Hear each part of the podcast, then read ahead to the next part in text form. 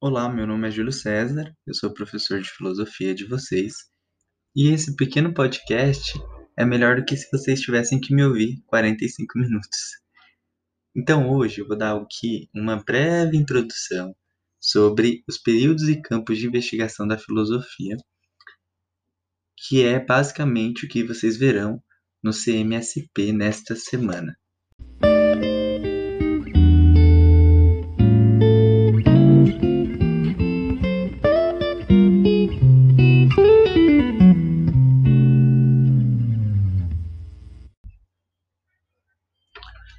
Primeiro é importante a gente entender que a filosofia ela está na história. E o que significa? Significa que ela exprime os problemas dos homens em seu tempo. Então as questões filosóficas elas são próprias de um tempo. Elas são próprias dos homens que viveram em determinadas épocas, porque ela é histórica. Os campos de, eh, de investigação da filosofia eles se expandiram por exemplo, no século XVIII, com a filosofia da estética, no século XIX, com a filosofia da história, ou mesmo no século XX, com a filosofia da linguagem. Ao mesmo tempo, houve uma restrição, porque a filosofia se desligou de outras áreas como a biologia, a física e a química nestes mesmos séculos. Vamos falar agora um pouquinho sobre os principais períodos da filosofia. Nós temos a filosofia antiga, que vai do século 6 a.C. ao século 6 depois de Cristo. Neste período nós temos quatro grandes divisões. O período pré-socrático ou cosmológico, que vai do fim do século 7 a.C ao fim do século V a.C., quando a filosofia ficava ocupada fundamentalmente com a origem do mundo e as causas das transformações da natureza, então questões básicas de onde nós viemos, qual é a origem do mundo e as questões da natureza, porque chove, porque faz calor, porque faz frio e etc. O segundo período é conhecido como socrático ou antropológico, que vai do fim do século V a.C e todo o século IV a.C., quando a filosofia investiga as questões humanas, então é aquela coisa do antropológico, guardem essa palavra, antropos quer dizer homem, então por isso que recebeu um período, o nome de período antropológico, porque se limitou a analisar as questões do homem. O terceiro é o período socrático, do fim do século 4 a.C. ao fim do século 3 a.C., quando a filosofia buscou reunir e sistematizar tudo quanto foi pensamento sobre a cosmologia e pelas investigações sobre a ação humana na ética, na política e nas técnicas. E o quarto período, desses períodos da filosofia grega clássica ou antiga, foi o período helenístico ou greco-romano, que vai do fim do século 3 a.C.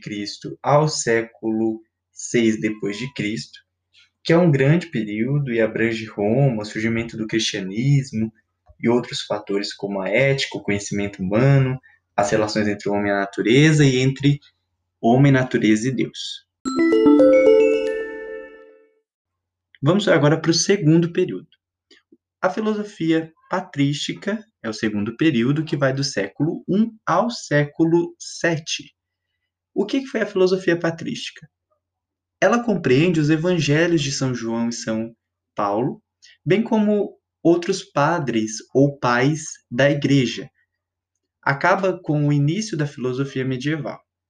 A patrística, pelo contexto cultural, fazia defesa da tarefa religiosa de evangelização e a defesa da religião cristã. Vamos lembrar do período, isso foi muito importante na história da humanidade. A patrística introduziu ideias importantes, nas questões filosóficas, como, por exemplo, a criação do mundo a partir do nada, da trindade de Deus, da encarnação e morte de Deus, de juízo final ou de fim dos tempos e ressurreição dos mortos, entre outras muitas ideias. É importante que, para que essas ideias fossem difundidas naquela sociedade, os padres da igreja se criaram ou criaram, né, dogmas E o que, que eram os dogmas, professor? Os dogmas são essas verdades inquestionáveis e irrefutáveis, aquilo que você não deve desdizer, você não deve questionar. O principal tema da filosofia patrística foi a possibilidade ou impossibilidade de conciliar fé e razão. Vamos para a filosofia medieval, que é o nosso outro período aqui, que vai do século 8 ao século 14. A filosofia medieval abrange pensadores europeus, árabes e judeus.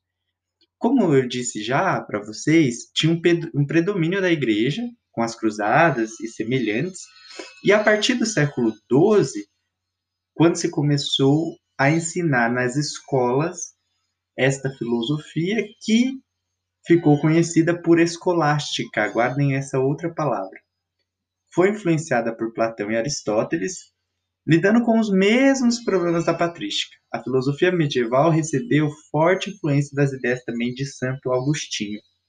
Nesse momento, surgiu a filosofia cristã, que posteriormente vai ter sua própria área, né, que será a teologia. Teodeologia, estudo, estudo sobre Deus. O método da escolástica ficou conhecido por disputa. Professor, o que era o método da disputa? Era quando se apresentava uma ideia e para defender ela ou criticá-la, era necessário usar argumentos bíblicos ou dos padres da igreja. Por isso que se diz que na Idade Média o pensamento estava subordinado ao princípio de autoridade. O que, que é isso? É que para o pensamento ter força, ser válido, ele tem que ter autoridades, grandes nomes que deem fundamentação para ele. Depois nós vamos ter a filosofia renascentista, ou da Renascença, que é do século XIV. Lembrem-se que aqui nós teremos a descoberta de outras obras de Platão e novas traduções de Aristóteles. E isso também vai marcar, então, o período pela recuperação de autores gregos e romanos e a busca por imitá-los. Nós temos aqui três grandes linhas. A primeira são os diálogos de Platão, em que nós vamos ter a apresentação da natureza enquanto um grande ser vivo e do homem como uma parte dessa natureza, portanto, como um microcosmo nesse macrocosmo. Porém, o homem tem ação. Então, aqui, isso é importante. A ação do homem tem resultados. Guardem isso. O segundo dessas três linhas de pensamento da filosofia renascentista é que os florentinos eles vão ter um papel importante e a ideia deles era de que a vida política ela tinha que ser ativa e tinha uma defesa das cidades italianas. Então, uma defesa à autonomia dessas cidades fora do grande império sacro romano-germânico, tá bom? E a terceira linha do pensamento dessa filosofia é do homem como artífice de seu destino, pelo conhecimento, pelas técnicas, pela política e pela arte. Nós temos ainda a filosofia moderna, que é do século XVII ao século XVIII. Também chamado de grande racionalismo clássico, foi conhecido por um pessimismo teórico, que também se chama ceticismo. O que é o ceticismo, professor? É aquela ideia que duvida sobre a capacidade da nossa razão para conhecer a realidade exterior e o próprio homem, tá bom? Ceticismo, guardem essa palavra. Depois nós tivemos a filosofia da ilustração, que vai do século XVIII ao começo do século XIX, também chamada de filosofia iluminista. O iluminismo, vocês sabem, defendeu a razão pela qual se podia conquistar a liberdade, a felicidade social e política, bem como por ela né, você também podia atingir ao progresso. Houve nessa época muito interesse pelas ciências, então a biologia teve uma centralidade no campo conhecido por filosofia da vida, assim como se interessavam também pelas artes, que demonstra o grau daquela civilização ou o progresso daquela civilização. Progresso é uma ideia fundamental nesse período. E por fim, a gente tem a filosofia contemporânea. A filosofia contemporânea, ela é marcada ali de meados do século XIX até os nossos dias, e ela é um pouco mais turva, ela é um pouco mais nebulosa, porque ela está mais próxima de nós, por isso há mais dificuldade. Ao mesmo tempo, ela traz muitas contribuições importantes para o pensamento. E quando nós estudarmos, nós veremos inclusive mulheres que contribuíram fundamentalmente.